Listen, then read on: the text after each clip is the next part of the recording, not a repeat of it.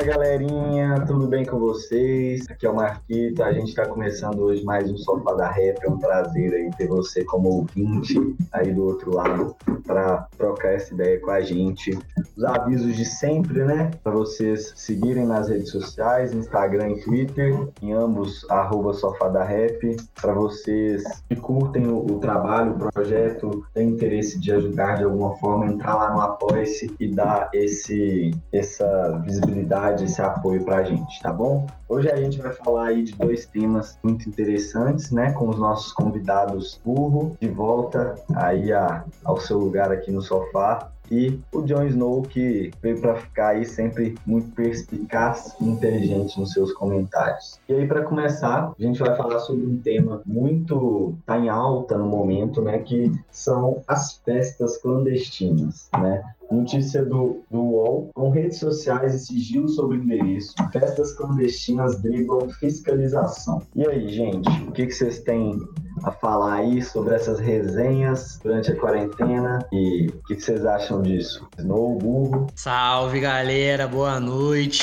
Bom, é, uma coisa que a gente estava tentando não falar mais era sobre a Covid, né? Sobre a pandemia, isolamento, tentar abordar outras coisas, mas é, tem coisa que é bem difícil, né? Com que tá, tudo que está acontecendo. É, hoje, até o dia de hoje que eu pesquisei, o Brasil tem mais ou quase 181 mil mortes e quase 6 milhões de casos. Então, assim, é, e com as coisas que vem acontecendo, festas, é, tanta coisa que a gente vê na internet, não dá para acreditar, né? Que a galera é, acaba falando falando isso. Bom, para juntar essa notícia, né, que foram que foi dessa festa clandestina, aí esses dias depois das eleições, quando o Dória também acabou falando que ia fechar até 5 horas da tarde, é, até as 8, né, que os bares podiam funcionar, e a galera falando: "Não, a gente já meteu o louco. É nós vamos, vamos pra festa mesmo. Então, assim, eu realmente não sei mais o que, que a, a, turma pensa, né? Sobre, sobre o, que, o que fazer na quarentena. É, todo mundo pensa que a quarentena é durante um tempo, ó, é tanto tempo. Se não deu certo, não deu. E isso eu acho realmente é bem, bem estranho. E o que eu mais acho estranho também são, é a faixa etária e a idade da galera. É, por exemplo, na própria notícia,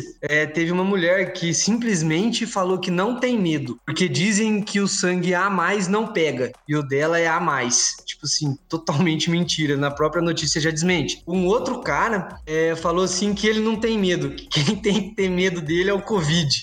tipo assim, é, eu tento não rir mais. É uma coisa que eu falo, caraca, velho, o que, que tá acontecendo? Eu acho que essas pessoas não. Tipo assim, tem amiga minha que perdeu três parentes, entendeu? Tipo, manda mensagem, me mandou super triste, infelizmente. Fiquei tristíssimo por ela e a galera leva as coisas muito na brincadeira sabe? E para correlacionar, eu lembrei de uma notícia que eu tinha visto é, há muito tempo atrás, eu pesquisei ela. Foi, é uma, um dos meios né, de divulgação dela foi a Isto É, que foi no dia 12 do 7, que é um jovem dos Estados Unidos, do Texas. Ele contraiu o vírus em uma festa que foi organizada por alguém infectada. É, eles tinham é, o objetivo de ver se a infecção, a doença, as mortes eram reais ou se era uma invenção da mídia e etc e tal. É, e aí o próprio jovem deu, é, assumiu para o médico falando que foi um erro dele, que depois do que ele fez, e a própria médica falou que hoje o jovem, não só hoje, né, mas que os jovens estão pensando que eles são imbatíveis, é, que nada pode matá-los, que eles são resistentes, que eles aguentam tudo. Aliás, nós, né, porque nós, nós todos aqui, eu, o Snow, o,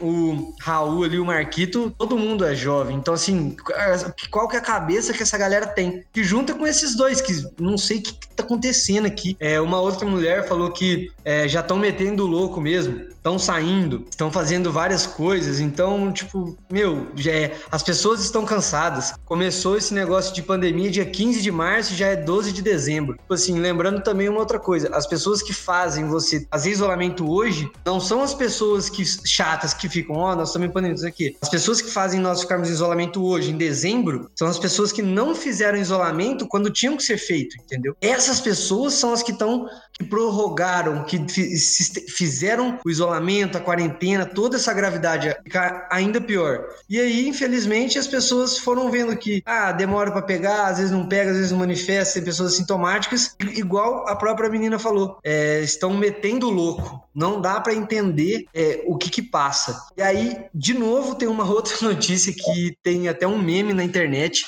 que é, no dia 14 do 9, também saiu na UOL Notícias, em Manaus, uma festa clandestina numa chácara de 4 mil pessoas. 4 mil pessoas. Caraca, é de... aí você brincou, velho. 4 mil pessoas numa festa clandestina? Uma rave. Uma Como rave. Que ninguém sabe disso. Não, e é, assim, é, eu acredito eu que dessa rave que eu tô falando em Manaus, ela não foi do mesmo tipo que essa que nós que a gente falou, né? Da, da notícia desses dias. Porque essa notícia de Manaus é do dia 14 do 9. Essa notícia nossa que a gente trouxe é, das festas clandestinas que driblam a fiscalização, você já vê que essas festas de hoje que driblam, elas já têm uma prática. Por exemplo, não coloca o, o endereço, aí quando as pessoas chegam para a festa, as pessoas que trabalham no local falam onde é o endereço certo. Eles já têm uma certa prática, ou seja, já vê que já entenderam como é que funciona para não ser pego. E aí eles estão fazendo. Então, com certeza, essa rave deve ter sido bem no começo. E até o momento em Manaus, ou seja, em Manaus até o dia 14 do 9 tinha 45 mil pessoas infectadas e 2.500 pessoas tinham morrido. E no, e no Amazonas inteiro eram 130 mil infectados e quase 4 mil óbitos. Então, tipo assim, é, a gente tenta falar aqui, mostrar. É uma rave de óbitos, né? É, é uma rave de óbitos, inclusive. É, é a rave deles, foi Deus me livre mais uma piada dessa, mas é impressionante, tipo, como passa, passa, passa, gente, gente morre e parece que ninguém tá nem aí. Eu, não, eu nem sei mais se pode ser falado é porque não foi seu pai sua mãe ou seu tio sua tia, porque agora tá cada vez mais difícil você ter uma família que não pegou o Covid. Eu realmente não sei o que, que essas pessoas é, pensam que estão fazendo. É, não, doido demais. É, tudo isso que você falou de percepção, assim, que eu vejo o pessoal acha que é o super-homem, é o Chuck Norris, né? Tipo assim, é o vírus que tem que ter medo de mim, eu sou foda. Ele não me pega, se ele me pegar, ele morre. É, mano, o cara, eu, eu nem sei o que, que passa na cabeça dessa trupe. O negócio é que a gente vê esse tipo de comportamento, na verdade, desde o início da pandemia, né? No começo da pandemia, todo mundo achava que seria é, dois meses. Na verdade, dois meses todo mundo já achava que era muito, né? Que seria só um mês de quarentena, 40 dias, e tudo voltaria ao normal. E depois de, sei lá, quantos meses já deu, uns oito, uns oito meses já quase de pandemia ou mais, as pessoas. Nove já... meses. Nove meses. As pessoas estão saturados, né, de ficar em casa. É, essa é a questão. O, mas o que que acontece que eu vejo em relação a essas festas? É, é, além das pessoas serem saturadas, a taxa de morte entre os jovens é baixa. Assim, não são, não são invulneráveis, mas eles transmitem para as pessoas é, que são um grupo de risco, mas com a taxa de morte deles sendo baixa e com essa saturação agora, com os governos do estado e governo federal liberando bares e boates, a tendência é, do jovem é achar que tá tudo bem, tá tudo normal, porque se o estado tá liberando os bares e boates, o que é que eu vou ficar em casa, né? É, essa é uma questão que desde o, desde o início da pandemia a gente tinha que ter parado para pensar é, na importância do estado para o controle dessa pandemia pandemia. Porque desde o início da pandemia existe as pessoas virou uma virou uma briga uma briga política desde o, desde o momento que a gente elegeu esse presidente em 2018, né? E desde o momento que ele começou a, a dar discursos da pandemia como gripezinha, como eu tenho histórico de atleta, tudo isso politizou a, a, a pandemia num nível que se a Globo falasse, por exemplo, os, os, números de mortes, um fato, morreu tantas pessoas, o governo do outro lado já dizia que a Globo era tipo é, do mal ou tava impondo medo nas se dá contra? O Covid. É. Eu, é, é, esse, esse é o primeiro governo que ele é totalmente influenciado por bad vibes. Uma pessoa que coloca o defeito e ela tá torcendo contra o governo e é por isso que as coisas estão indo mal. Não é porque é uma bosta mesmo, coloca ministro que não sabe o que tá fazendo essas coisas. É porque as pessoas estão torcendo contra. É, e assim, é, quando você vê uma autoridade tomar esse tipo de medida, não é questão de você ter consciência ou não, por exemplo. Tem consciência que o vírus mata e tudo mais. Mas se você vê uma autoridade agindo de maneira displicente, e assim, não é fácil fazer quarentena, não é? Principalmente para as pessoas que não têm recurso, têm que sair de casa para trabalhar, por exemplo, em serviços terceirizados é, como Uber e iFood, é, é muito muito complicado você permanecer em casa e não ter contato com outras pessoas. Você precisa de renda. E se você vê uma autoridade, essas coisas elas, elas, elas permeiam o imaginário das pessoas, porque é, você no começo da pandemia, a gente não tinha tanto contato com pessoas contaminadas com Covid. Então, se você vê os números de morte crescendo só do outro lado, por exemplo, lá em outro estado, ou pessoas longe de você, você não tem uma real noção do que está acontecendo. E isso libera as pessoas para sair, para ter contato com outras pessoas, principalmente os jovens, que ficam sabendo, por exemplo, de um amigo ou outro que pegou e não teve nada, para ele é tranquilo, sabe? É, é tem, tem muito essa questão. É, eu acho que esse é o ponto ponto principal que o Snow falou de o pessoal já chegou no limite de aguentar, né? E isso está principalmente jovens e jovens de classe média, média alta que estão falou desse caso lá do Amazonas, mas outro dia eu recebi um vídeo de uma rede em Belo Horizonte que não sei quantas mil pessoas tinha, mas não tinha menos de duas mil. Então, e tudo jovem de classe média e média alta. Secretaria de Saúde de São Paulo e de BH já pediram para que, que essas pessoas, né, entre 20 e 30 anos, elas parem de sair para que diminua também os casos de Covid. E nisso entra, né, eu assisti essa semana, até mandei para vocês, uma live do Karnal que ele fez com uma outra pessoa da área da filosofia e saúde mental, que é o Ricardo Cross. E aí eles falaram sobre a questão da adolescência prolongada, né?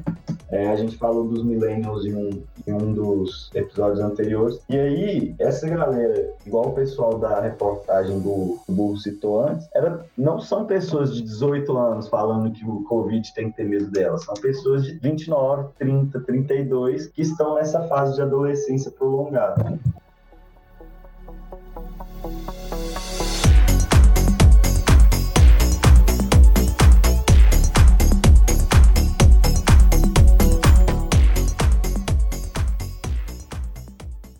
Mas aí passando agora para um outro tema, né? A gente saindo aqui das festas, indo para o lado bom da vida, que é o trabalho, né?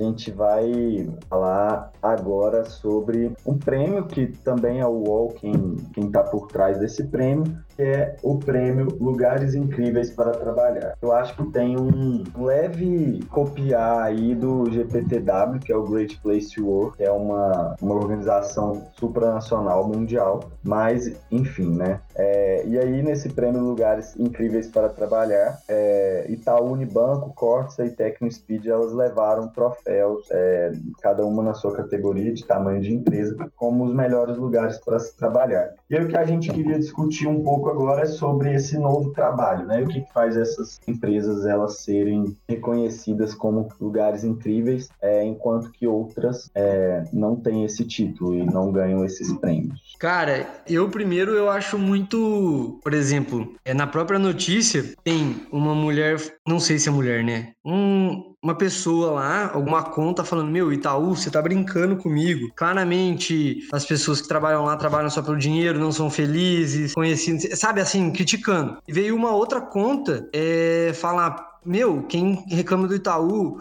o Itaú oferece isso de estudo, isso de, é, de benefício, isso de vale não sei o quê, tanto por, é, por a cada trimestre de bônus, tanto de variável, tanto de não sei o quê. Então, tipo assim, na notícia, quando você lê a, a próprio, os próprios comentários, eu acredito assim que não existe óbvio que existem as empresas que a maioria das pessoas gostam de trabalhar, mas não existe uma específica, por exemplo, ó, essa aqui foi considerada a melhor empresa para se trabalhar lá dentro. Não, que muitas vezes pode não ser o perfil da pessoa. E aí, às vezes, ao ela entrar na empresa, ela se decepciona. Por um exemplo, uma empresa tem a, a cultura de ser de tal maneira, e aí você, é, as pessoas entram lá dentro e a cultura é totalmente diferente. Por exemplo, igual um livro que eu li que é do Sonho Grande, que fala do trio da Ambev. Fala, olha, no banco que eles fundaram, né, que foi o Garantia, é, lá era tudo muito. Não, é, era bem horizontal, era muita pouca diferença de hierarquia, todo mundo era liberado a falar como quiser, quando quiser, trabalhar até a hora que quiser, ir embora no horário do expediente ou pouco depois só que acabava,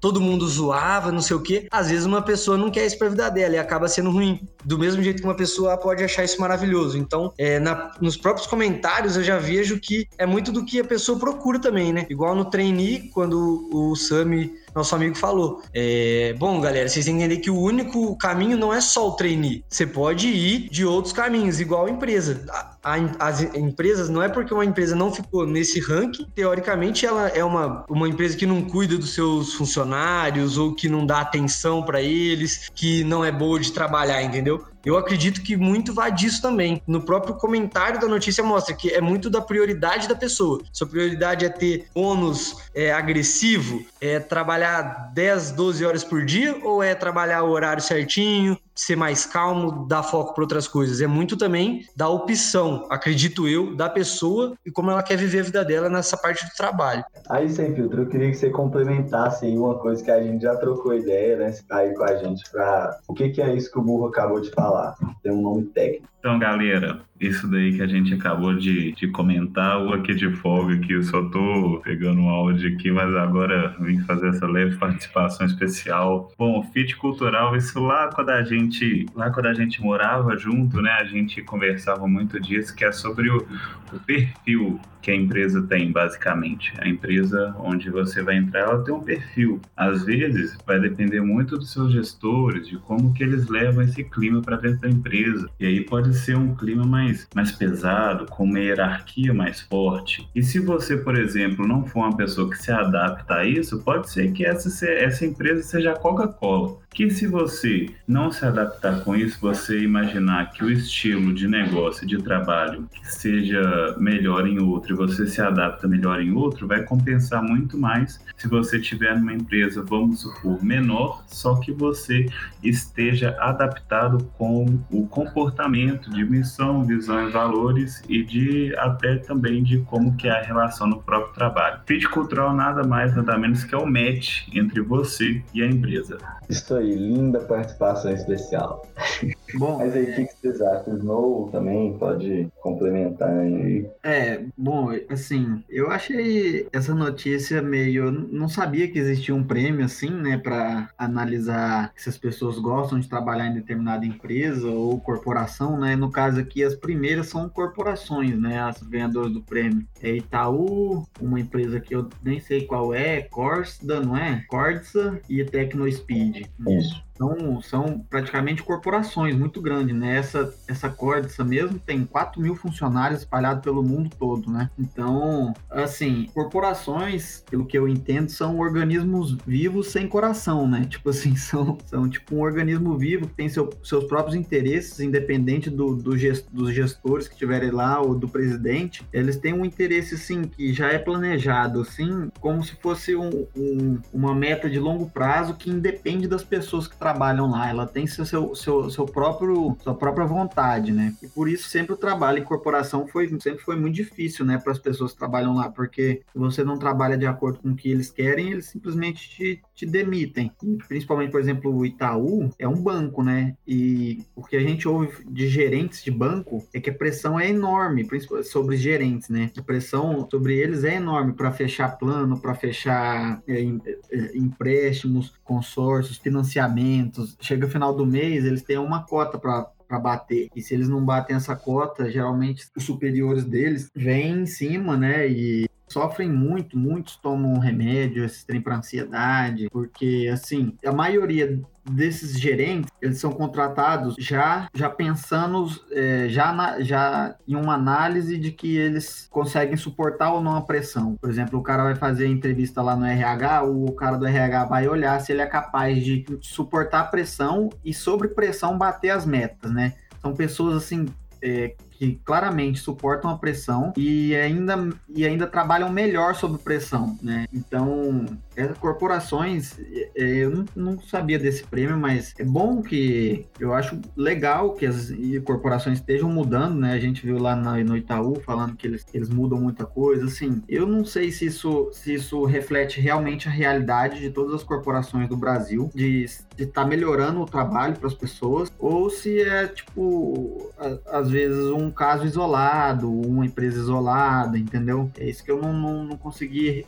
vê ali na matéria. Sim, é, acho muito boa o que você falou da questão das corporações, dessa, principalmente a questão da visão a longo prazo, né? Tem um plano estratégico que vai ali além dos 3, é, 5 anos e chega até, alguns casos, em 10, 20 anos de planejamento estratégico. E algumas coisas aqui, né? Estou na área de gestão de pessoas aí na Solis, maior HR Tech do Brasil. É, e aí a gente tem um prêmio, chama é, GPTW, não é um prêmio necessariamente, mas é uma espécie de selo é, que é Great Places to Work. Por isso que eu falei que esse prêmio do UOL ele parece uma cópia, né? Porque o nome é basicamente a mesma coisa traduzido. E aí, o Great Place to Work é um certificado que essa consultoria global ela entrega para as empresas. O que vê hoje é que tem uma preocupação muito grande com, com a pessoa do empregado, né? A pessoa do colaborador. Até que tem o nome colaborador, né? Nome bonito aí atual.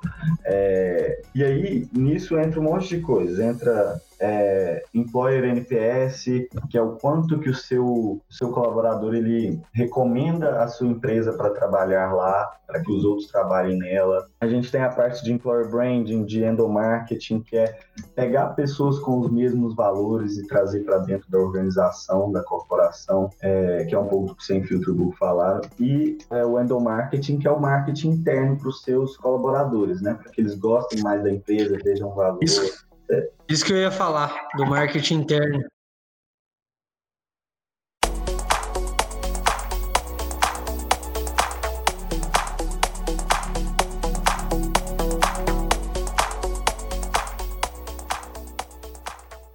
Mas para hoje valeu demais. É, a gente falou aí a questão das festas, infelizmente, né? Muita gente falta aí com noção e respeito ao próximo às vezes. E aí falamos também um pouco sobre o trabalho. E agora partindo aí para as dicas, começando por mim, é, eu já falei durante o programa, mas deixo aqui como dica o canal do Leandro Carnal, né? Chama Prazer Carnal. E no último, é, na última conversa que ele teve, ele falou exatamente sobre as festas clandestinas e essa ausência de medo por parte dos jovens. Então fica aí como dica para quem quiser assistir. Vai lá, burrão. O que, que você tem de dica para galera? Bom, a minha dica é um livro que eu estou lendo e estou achando maravilhoso. Não caiam na mentira também. Eu não sou esse cara que lê igual eu tô falando agora, estou tentando. Mas o livro chama O Homem que Queria Ser Deus. É um livro muito, muito, muito doido. É, parei para ler ontem, li quase 200 páginas, vale muito a pena tá conferindo aí. E infelizmente hoje é, não vai ter cerveja de proposta aí para vocês, porque não teve nem como eu tomar essa semana, porque a minha geladeira quebrou, fiquei cinco dias sem geladeira, não tinha como gelar cerveja. Boa noite. Nossa, mas aqui, depois que você terminar essa biografia do CR7, você fala para nós como que é. E você, Snow, o que, que você tem de dica aí? É bom, a minha dica pra galera aí é um livro que eu tô lendo agora, também. É, se vocês quiserem, depois eu passo dica de música também, trem. vocês preferirem. Por enquanto, tô passando só livro, mas o livro que eu tô lendo agora chama Elite do Atraso, do G.S. Souza. É um, um, livro, assim, bom para você entender. É um livro bem complexo, na verdade, assim. Não é, não é nada como uma dica de cerveja, mas é como é um livro que eu tô lendo agora, eu queria passar pra galera aí também ter essa ideia. Se vocês quiserem ler, é uma leitura, assim, bem, bem intensa e uma visão do Brasil desde a época, desde a época colonial, desde o Império Brasileiro até os dias de hoje, um raio, um raio X da classe média brasileira e como a classe média brasileira ela é assim, subjugada à elite, sabe? Tipo assim, é classe média brasileira está muito mais próxima da ralé, está muito mais próximo da galera que está embaixo do que da elite, mas mesmo assim defende só os interesses da elite, da galera que está em cima, entende? Essa é a dica. É a vontade de ser rico, né, Marco Snow? É, é um livro que não dá para estender muito aqui agora, que tem muita coisa para falar, mas fica aí a dica, galera. Boa, galera. Esse foi o nosso almoço de domingo. Esse foi o episódio de hoje. Siga nas redes sociais, compartilhe com os amigos e tamo junto. Valeu. Abraço. Tem festa clandestina. Abraço, galera. Até a próxima.